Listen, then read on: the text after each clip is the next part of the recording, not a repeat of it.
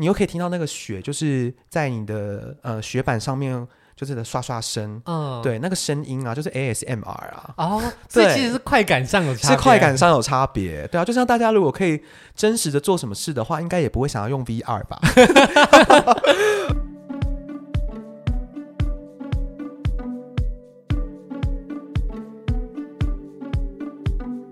北海道的一年四季都好玩，在日本滑雪更是许多人的 dream list，但对台湾人来说却有点难跨出第一步。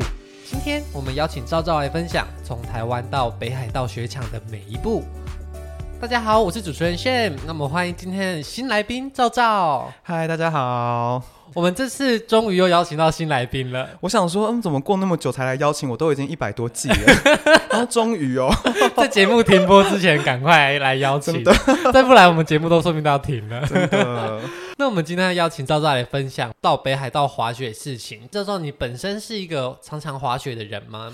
呃，我们其实，在要去规划这个北海道的行程之前呢，我本身是没有滑过雪的。所以当时滑雪是你要求的吗？还是你的旅伴说：“哎，我们要滑雪，你就只好被逼着一起去？”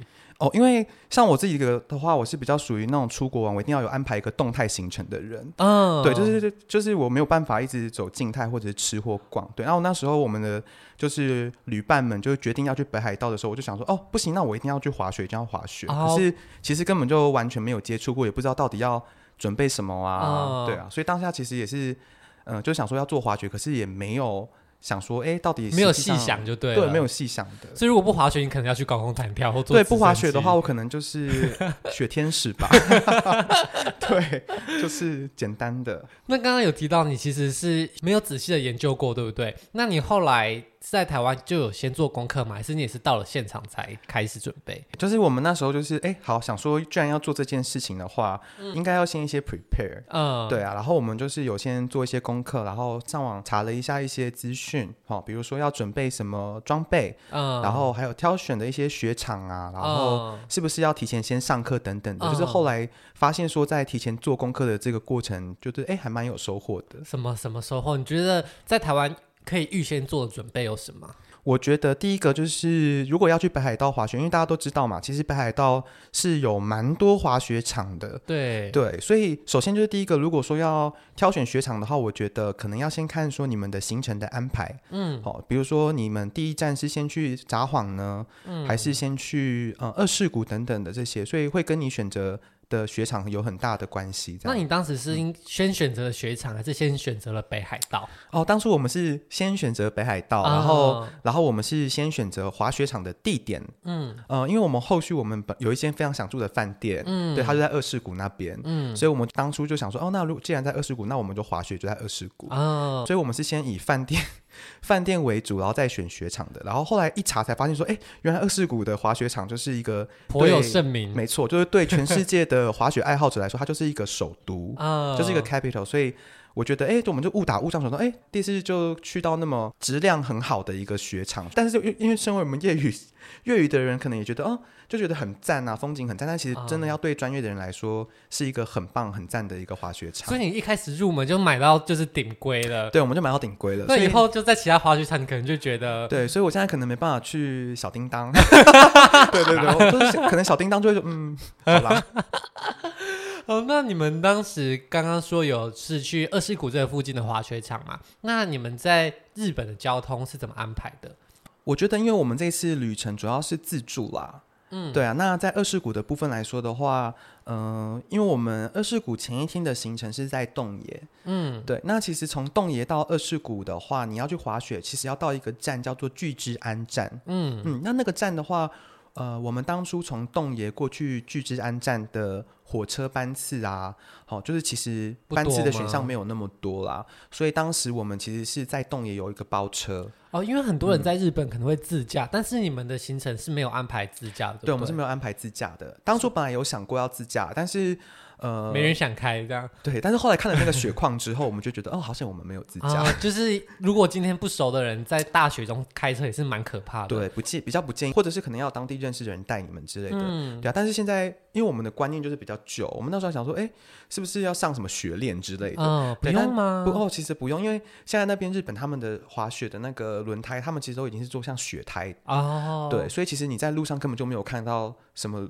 人在用雪链，对对对，没有，这这是可能在台湾才有的东西，因为台湾没有在下雪，所以他们在下雪，雪的知识还在三十年前，对，我们就很落后，就觉得哦，原来就是其实有雪胎这个东西啊，对，但是就是呃，因为他们那边如果要自驾的话，会挑战度我觉得蛮高的哦。第一个你可能要先适应那个就是右驾这样，嗯，然后再来的话，因为其实除了雪况之外，就他们附近其实它的一些指标啊等等的，甚至是道路的一些。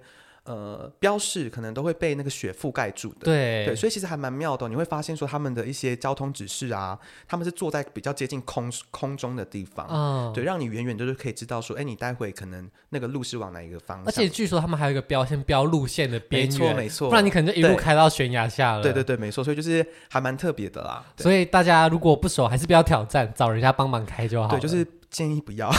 那包车有没有什么需要注意的事？嗯，因为那时候我们是冬天，好，首先我们是冬天从洞爷，然后到呃聚治安。嗯，那因为洞爷其实冬天它各个行程其实点跟点之间的交通也并不是那么的顺利。嗯，对，所以我们那时候包车的话，就是请司机，然后带载着我们的行李啊，然后带着我们去各个点走跳这样子。嗯，我们当下是其实觉得蛮方便的啦。嗯，对啊，那包含说是。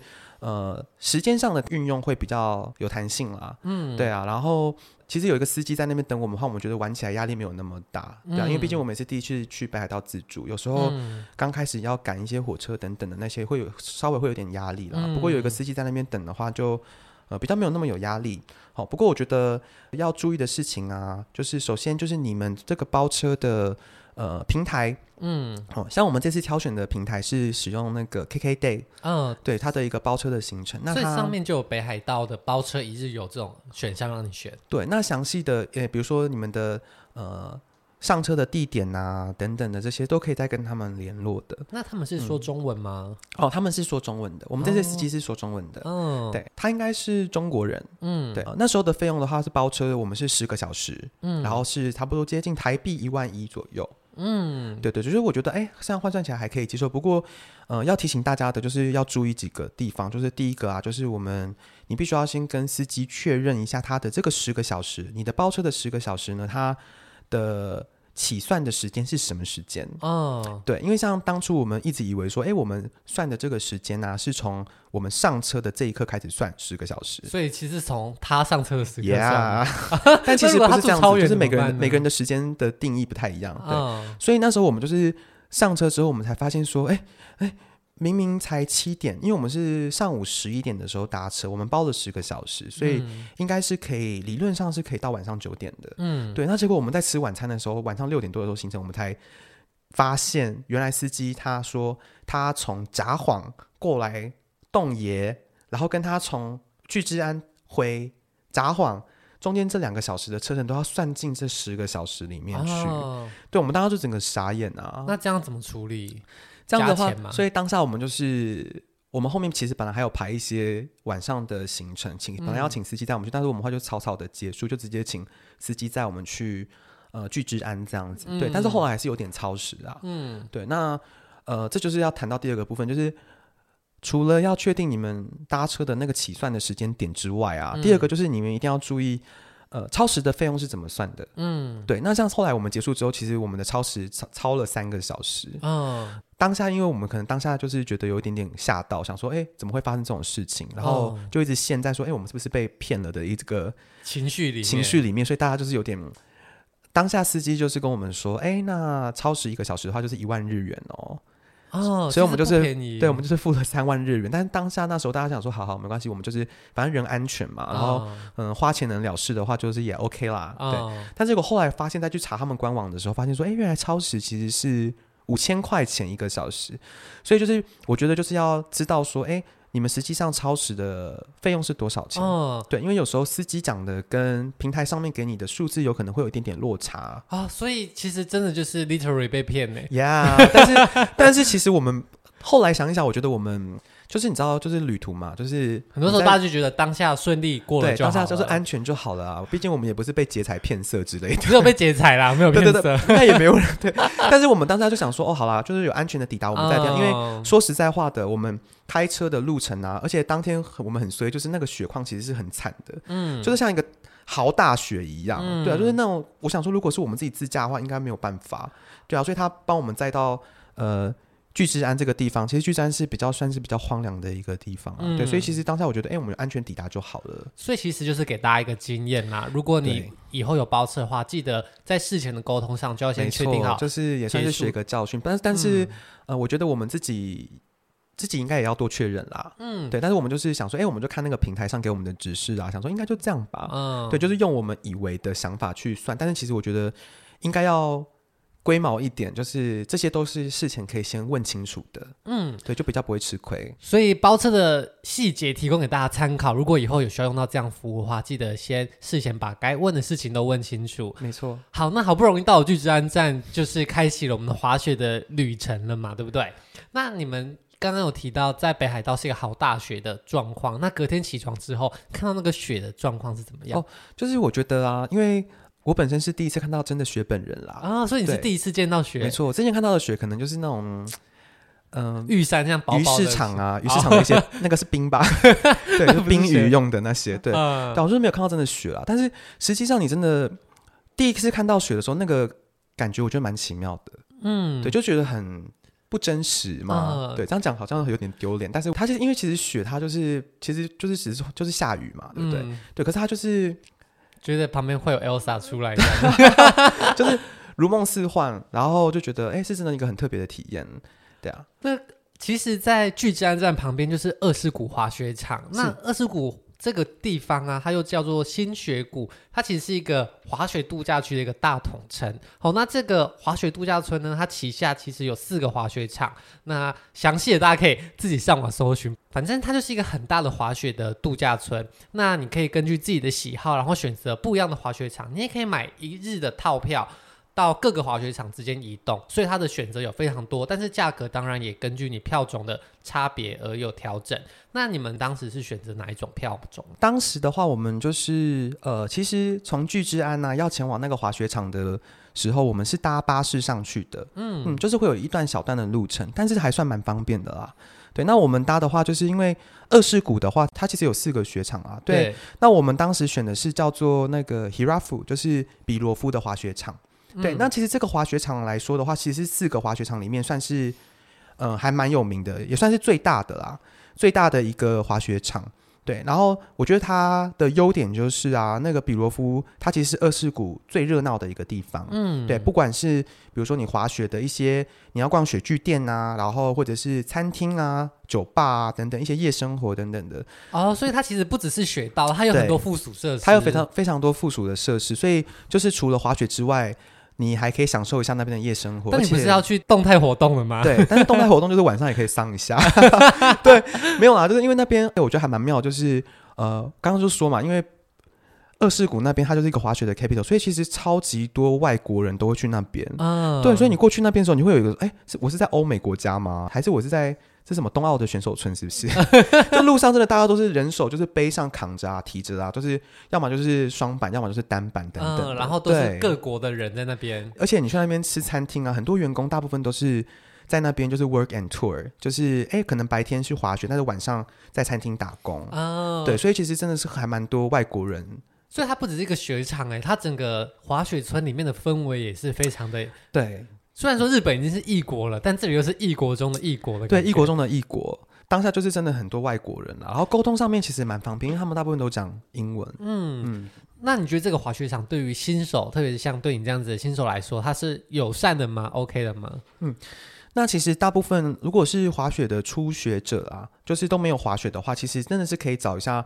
呃，先查一下滑雪场的一些资讯。嗯，那其实 Hirafu 比罗夫它这个滑雪场对于新手来说啊，呃，是一个非常友善的滑雪场。为什么呢？第一个就是它分了非常多的雪道。嗯，对。那其实大家可以上网去查，其实我觉得日本人在这方面做的资讯量其实是非常大、非常详、非常详尽的。嗯，对，你可以先在。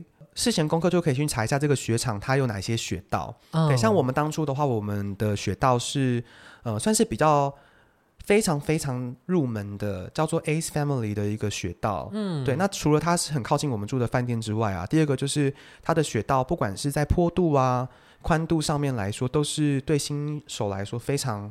的很亲民的啦，所以他在官网上你就可以看到这个雪道的样子嘛？对，还是还会有它会有它会有图片，然后有路线，然后它会它、嗯、会给你每一个雪道的，比如说它的坡度平均坡度，哦、然后最大的坡度是多几度，比如说二十度、十一、嗯、度，嗯，然后还有这个雪道的宽度是怎么样？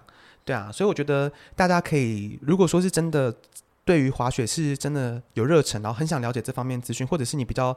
害怕会怎么样的话，都可以查。就是提供给新手的话，就是挑选，就是雪道的话，可以选择就是坡度不要那么大的。嗯，大概几度以内算没那么大？四十五度嘛？四十五度可能有点太大喽。就像我们的那个雪道，它的平均坡度差不多就是二十度左右，嗯，所以对你来说是 OK 的。对，但是这是平均是平均的度数，所以。它当然中间还是会有一些比较有挑战性的，嗯，OK，所以就是你还是可以感受到就是不同的挑战给你的来给的刺激这样。所以总结来说，其实日本的滑雪场对于他们的雪道的规划都很完整，没错，资料也很详尽。所以如果你今天是老手，你就可以从上面挑自己喜欢的雪道啊。如果你今天是新手，那你就跟着照照就 OK 了。呃，对，就是而且比罗夫他还蛮妙，它就是也有很多难度非常高的一些雪道，所以它整体来说的话是对于。资深的或者是新手来说，都是一个非常棒的一个滑雪。而且它有一区放新手，所以对于资深来说，也不会遇到你们这些挡路的人。没错，对。那这个就是你变成说，在挑选雪道的时候，你还要看一下，就是每一个雪道之间的独立性怎么样。嗯，对，因为有些雪道它可能中间会穿插，可能跟其他哎中级雪道或者是高级雪道有穿插在一起。你说有十字路口就对了，等等的，那也太可怕了吧？所以这个时候你可能会有点紧张，因为在旁边就很多人，但是在你旁边呼啸而过的时候，嗯、你会有点害怕。所以我觉得雪道它自己本身的独立性也很重要啊。所以可能在那个雪场里面，高速公路跟乡道有接在一起，没错。对，所以你可能在那边东张西望过马路的时候，你走在高速公路的中间。对，它的那个官网上都可以提供你非常详尽的资讯，嗯，所以大家可以在官网上多看一下这些资讯，免得到时候有点大吃一惊。这样，没错。那好不容易到了雪道啊，你就立刻展开你的滑雪之旅。是你第一次开始滑雪吗？还是你在之前在台湾有先做什么准备？哦，因为我本身就是一个很容易紧张的人，所以我就想说，哎、嗯，那既然我要滑雪了，我就不想要呃到那边才开始学，嗯、因为我觉得，我就是预设，我觉得我可能在那边如果没有学的话，应该会学比较慢，所以我就想说，好吧，那我就要提前先做功课。于是我就在台湾，我其实有先报名了一些滑雪的。教程，其实我们的节目曾经也有分享过关于新手滑雪要怎么处理。嗯、那当时的呃来宾科科他们跟我们说，其实他觉得建议可以找教练带会更有效率。那他说，在国外的话，如果你可以找到语言能沟通的教练，那教学的效率会更快。嗯，一定的。但是你其实在国外找教练之前，在台湾就已经找了教练了，没错。那在台湾要怎么找滑雪教练？台湾又没有雪。对，台湾也没有雪，但是那时候大家呃想到要学滑雪，好像第一个都会想到呃可能在小叮当啊等等的。嗯、但是其实台湾在对于这部分的这个课程来说，其实我觉得诶建构的其实还算蛮有系统的耶。是哦，嗯，那当然它不是真的在雪地上学，它是用类似像是机器啊，嗯、然后还有搭配雪毯的方式，嗯，哦，在滑雪机上面利用雪毯来模拟。你实际上在滑雪的一个状况是怎么样？所以它其实就是一个超大型的跑步机，有点类似。然后上面的履带就是做成雪毯，就是做个雪毯，对。所以就是雪雪地板跑步机的感觉，有点那种概念。然后你在那个大型跑步机上面开始练习，没错。那你当时找了什么样的学校？哦，嗯，当初的话我是找了嗯、呃、北部的系统叫做 iSki，就是滑雪俱乐部。嗯，对。那后来南部的话就是有找。高雄的滑雪学校，嗯，对，那这两间的话，我觉得他们在教学的方式上面呢、啊，然后还有就他们的地点场地都稍微有一点点不同啊，对，嗯、但是我两间都有去上过的心得，就是其实我觉得不同的状况就可以适应不同的雪况这样子，嗯，对啊，但是我觉得如果要给新手来说的话，看看你们是比较喜欢哪一种教学模式，好，那因为像如果是在呃。iSki 的滑雪俱乐部的话，它的教学方式比较多偏向是像是团课的感觉，嗯，对，就是可能一堂课会有比较多人一起上课，嗯、呃，那个课程的话，就是教练没有办法一对一去照顾到你太多状况，嗯，对啊，所以就是它的课程是分级制的，嗯，比如说一级，然后二级、三级等等，循序渐进，那确定你 OK 之后，你才可以去。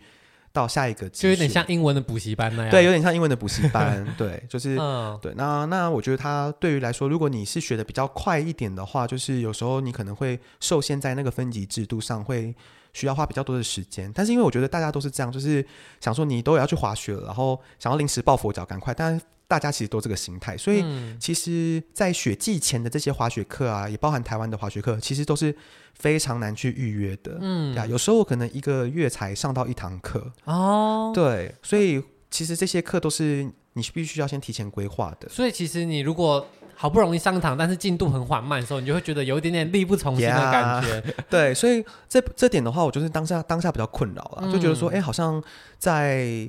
呃，滑雪之前的话，我给自己的设定的目标是可以学到类似像哎，maybe C turn 啊，或者是至少落叶飘要很顺等等。哦、对，可是就是会觉得好像花比较多的时间是在等待跌倒同学爬起来。对，等待跌倒同学爬起来。对对，所以就是我会觉得有点时间上有点点被浪费了。嗯，但是后来在高雄滑雪学校的话，它就是比较多可以像是。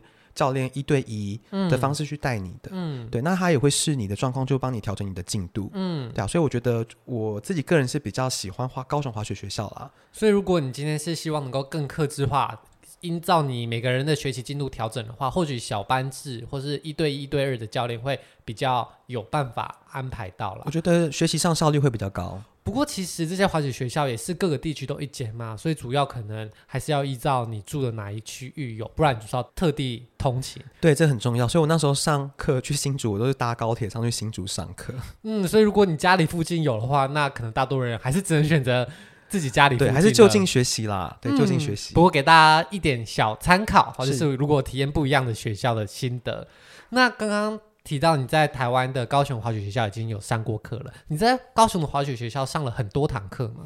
其实那时候大概学滑雪前啦，滑雪前大概就上了三堂左右。嗯，其实没有很多哎、欸，才三堂。对，其实没有很多。你已经学完了是不是？没有啦，对。可是我已经很感谢我的教练，因为他真的真的在那短短的三堂课之间，就是。教我到很多东西，所以一堂大概是一个小时嘛？嗯、对，一个小时的时间。所以可以跟我们分享一下，它大概价钱是怎么算嘛？如果是一对一或一对二的话，好，那它其实的话，呃，我那时候你在上正式的课之前的话，你是可以有一个体验课的，嗯，对。那那个体验课的费用，通常大部分差不多落在。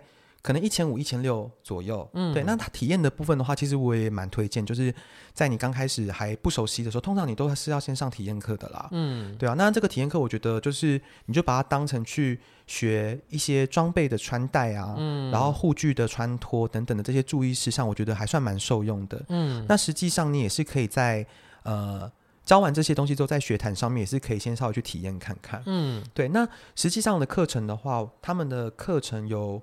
不同的状况，比如说你要单堂课的单堂单堂的方式去缴费，嗯，对啊，我现在讲的是高雄滑雪学校啊，嗯，哦，单堂单堂课的方式，那我那时候一堂课一个小时是三千六，嗯，对，其实不不算便宜，如果是一个人上都可以嘛？哦，他最多可以让你一个呃教练一对二，你其实可以两个人去 share 这个三千六的费用的，嗯，对，但是那时候我就是比较可能没有朋友吧，紧张，就想说自己要独享教练，对，自己独享教练，对，但是。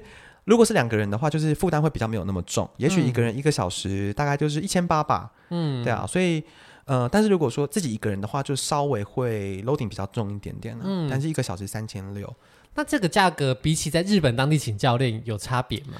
呃，我觉得换算下来的话，我觉得好像差不多哎，因为我们那时候实际上过去 Hirafu 那边的时候，我们是透过一个滑雪的。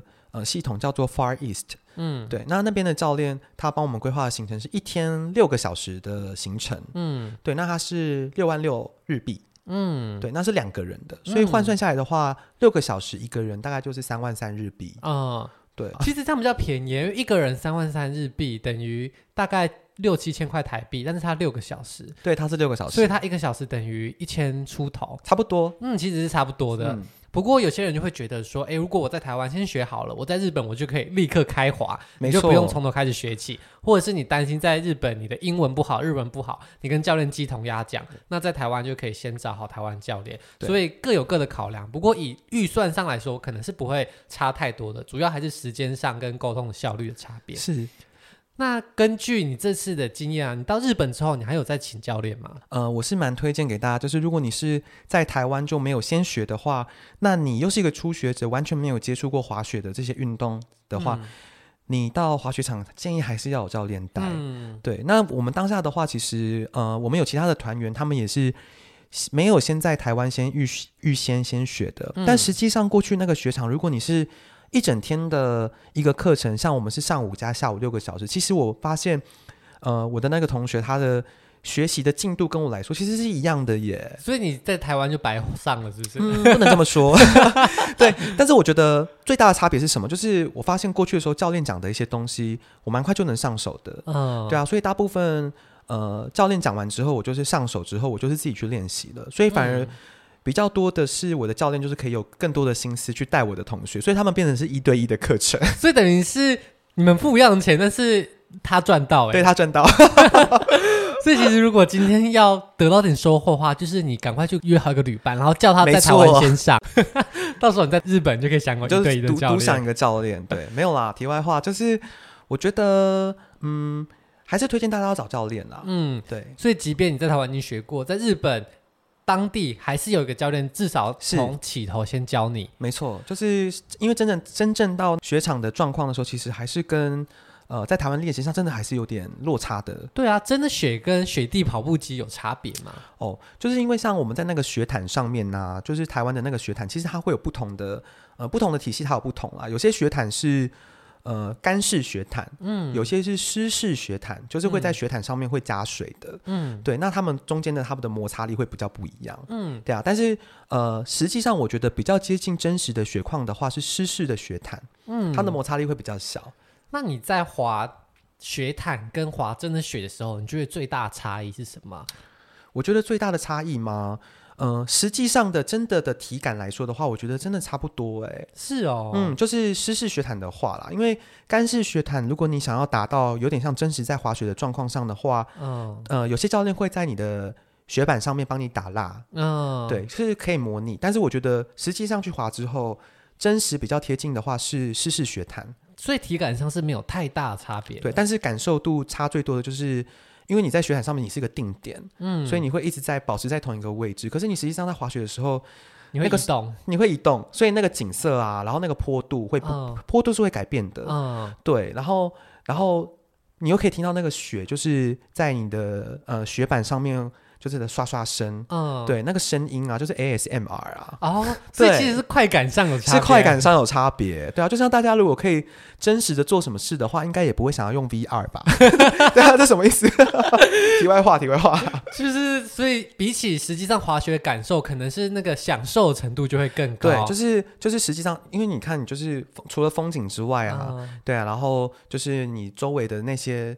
呃，氛围给你的感受，其实是最大的最大的不同的。其实就很像是潜水，一个是在游泳池潜，一个是在海里潜。没错，你可能做姿是一样，但是你的体感是很不一样的。对，对、哦，所以如果今天想要在日本学滑雪，在台湾先上课，确实是有帮助的，是有帮助的。嗯，就是帮助你在滑雪这件事情的观感上面，你过去那边就会觉得说，天哪，就是这些都是太有趣了。所以你在到日本的雪地之后，你的转换的速度应该是可能。几十分钟内你就可以诶，马上重新抓回那个感觉。衔接上来说的话，因为其实我们还抓的蛮密集的，我甚至是到我出国的那前一两天，我都还有在台湾上课。嗯，对，所以我觉得衔接上来说的话，我觉得是很 OK 的。那刚好我觉得我们的教练他本身也还蛮会教的，然后他也是讲英文的。嗯，对，所以就比较不会有像你担心的一些语言隔阂的问题。他讲的是非常清楚，所以我觉得衔接上，我觉得。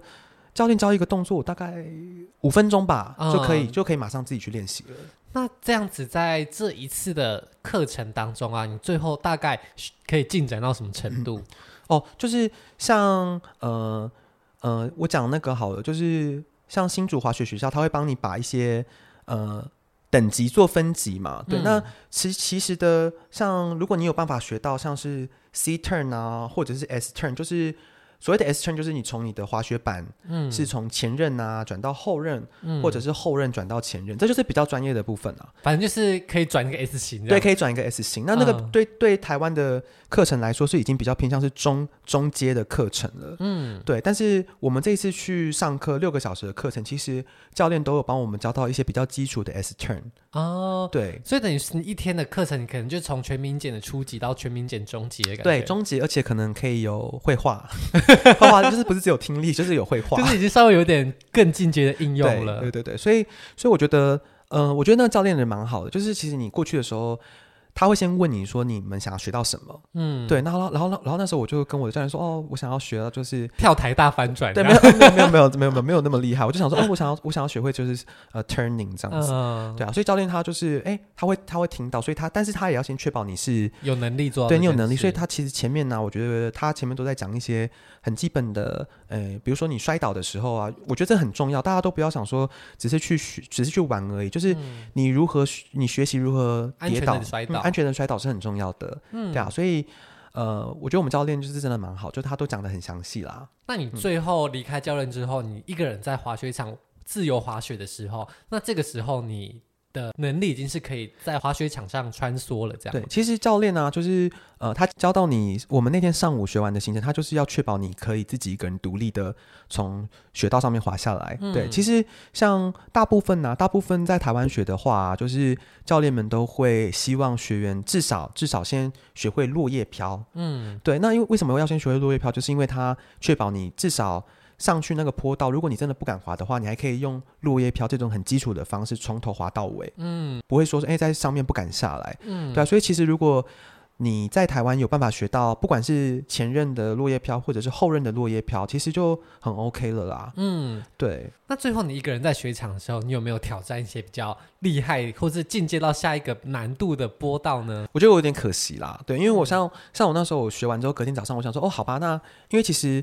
它有不同的坡，有不同的雪道，嗯，然后也有不同的缆车这样子。嗯、那我想说，好吧，那我要搭不同的缆车去比较高的地方，这样子，嗯，对。但是因为那后来我是隔天早上，我们是我是抓在退房前的时候去抓一个很紧的时间再去练习，所以我觉得时间上我没有那么多，嗯，对啊。第二个想说，哎、欸，好吧，那我就把昨天东西复习一下，所以我有点像是再去回去复习我滑的那些雪道，啊、嗯，就是我没有那么有种。那这样子留下一点小小遗憾，是不是让你觉得你下一次又要再去？对于滑雪这件事做进一步的学习，对啊，就想说这样下次滑雪的行程就有一个给自己过去的借口啊，啊。那这样下次你还会想找教练吗？嗯，说实在话的，我觉得我会耶。嗯，就是想要再学习更厉害的 turn。对，因为我就是想说，呃，如果要找教练学的话，其实一些安全性啦，如果要学新的东西的话，我觉得在安全性上面的话，我会比较安心一点。好，那谢谢这次赵赵跟我们分享他从零到有在北海道滑雪的经验。那我们今天分享了在台湾上课的感受啊，跟实际在日本到当地滑雪的差异是什么？那如果对滑雪或是还有什么问题想问赵赵的话，也欢迎留言或是传讯息跟我们说。那我们的今天节目就到这边，我们下周见，大家拜拜，拜拜。如果喜欢今天的节目，现在赶快拿起你的手机，在 Apple Podcast 或 Spotify、KKBox 按下追踪关注频道，才不会错过每周最新的节目哦。还有，打开 IG 追踪旅行无用良药，每天提供你新的旅游选择和节目补充资料。我们下期见，拜拜。